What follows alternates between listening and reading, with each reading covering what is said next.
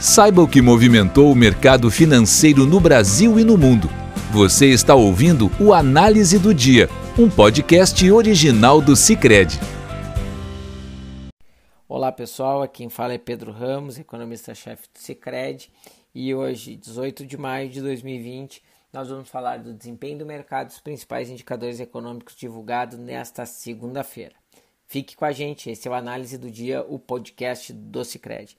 E hoje o dia foi muito bom, né, puxado pelas notícias externas, atropelando aqui o, o, o noticiário interno, é, e as bolsas tiveram as maiores altas aí recentes. Né? No caso do Ibovespa, por exemplo, a alta foi de 4,7%, levou é, o Ibovespa para 81 mil pontos, né, sendo a maior variação aí desde o final de abril. Né? As bolsas lá fora, né? O Dow Jones fechou com alta de 3,85, o S&P 3,15, o Nasdaq é, fechou aí em 2,44, o DAX 5,7, o CAC 5,2 e Londres 4,3. Então, quer dizer, o dia realmente foi muito favorável. E a, a, a reação aqui interna, né, é também é, acabou sendo não só na bolsa, mas o câmbio brasileiro também teve uma apreciação.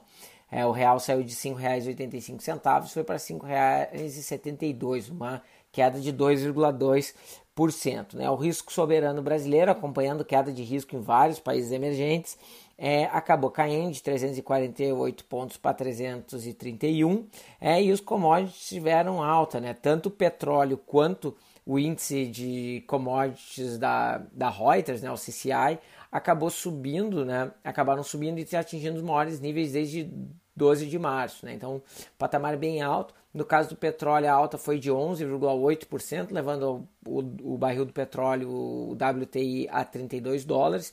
E o CCI, como eu disse, acabou subindo 2,4%. Né? A nossa curva de juros acabou tendo um pequeno recuo na parte curta, né? aumentando um pouco mais a probabilidade de um corte de meio, por, meio ponto percentual na próxima reunião do Copom. Então, é, precificando os 44 uh, pontos base de corte né? na, na, próxima reunião, precificando 76% de chance do Banco Central faz, dar esse, dar, uh, cortar 0,5 ponto percentual. Né? A nossa visão aqui, né, vocês sabem, a gente sempre conversa, a nossa visão é que os números de inflação e atividade devem carregar o Banco Central a cortar 0,75, assim como ele cortou na última reunião. Né, e encerrar o ciclo, portanto, em 2,25. Na parte mais longa da curva, a gente viu um recuo um pouco maior, algo perto entre 10 a 15 pontos base, é, e os 10 anos do Brasil acabou recuando para 8,72, vindo de 8,82. Né? No, no caso dos 10 anos, recuando 10 pontos base. Né? É, e a notícia aqui, que movimentou todo esse mercado para otimismo, né? ela na verdade começou pela, né, pela, pelo final de semana da Europa, com os dados é, positivos do avanço do coronavírus, né? vários países como Espanha e Itália tendo o menor número de mortes desde o mês de março, então um resultado favorável, mas a razão principal é que alguns países começaram a flexibilizar suas regras de distanciamento social ao longo da semana passada.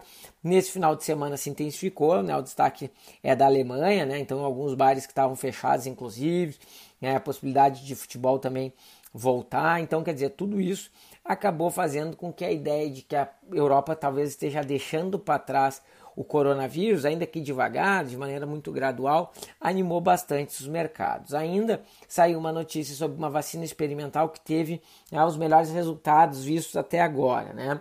Numa, num experimento em que eles deram duas doses da, da, da, de uma vacina, eles perceberam que um grupo de pacientes do início de, de, de, de março, né, desenvolveram ao longo desse período recente, né, agora até maio, anticorpos da mesma quantidade de pessoas que foram infectadas pelo vírus. Né.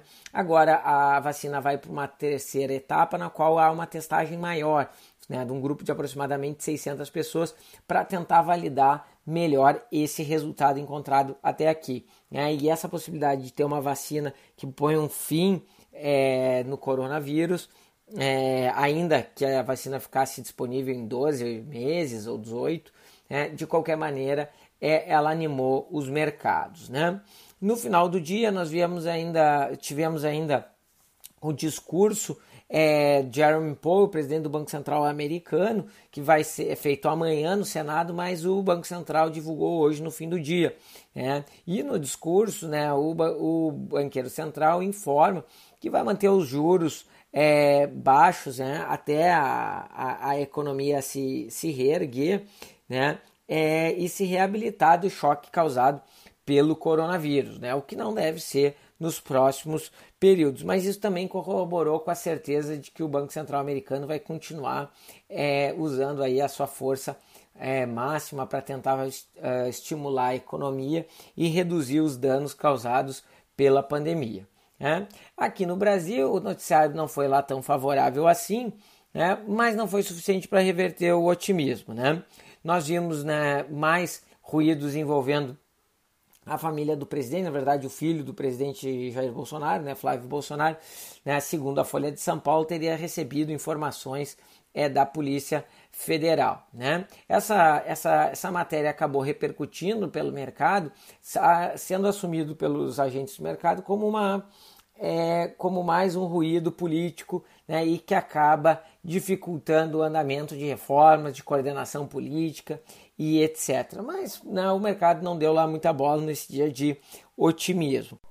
E aqui internamente ainda nós vimos né, o relatório de mercado Focus, né, que traz as expectativas do mercado colhidas pelo Banco Central do Brasil, junto com os economistas, as instituições financeiras, das grandes consultorias do país é, mostrou que nova queda no, no, dado do PIB, na projeção do PIB para 2020, que sai de 4,1% na semana passada e passa para 5,1%. Lembrando que nós já estamos também trabalhando com um número mais baixo, né, algo perto de 7% de queda do PIB para esse ano. Né? Acredito que a dificuldade do Brasil de conseguir combater o vírus e a disseminação deles dentro da nossa economia faz com que cada vez mais os economistas posterguem o período de recuperação da atividade econômica e isso vai criando cada vez mais um buraco aí na economia brasileira e no dado do crescimento desse ano. Né? Outro destaque foi um pouquinho a queda de inflação, que também está projetada em 1,6% para esse ano, também um patamar bem baixo e bem abaixo também da meta de inflação do Banco Central. Bem, pessoal, era essas as principais notícias de hoje, as principais análises que nós tivemos. Fiquem todos com Deus e até amanhã no nosso podcast do Cicred. Até mais. Você ouviu o Análise do Dia, um podcast original do Cicred. Até a próxima!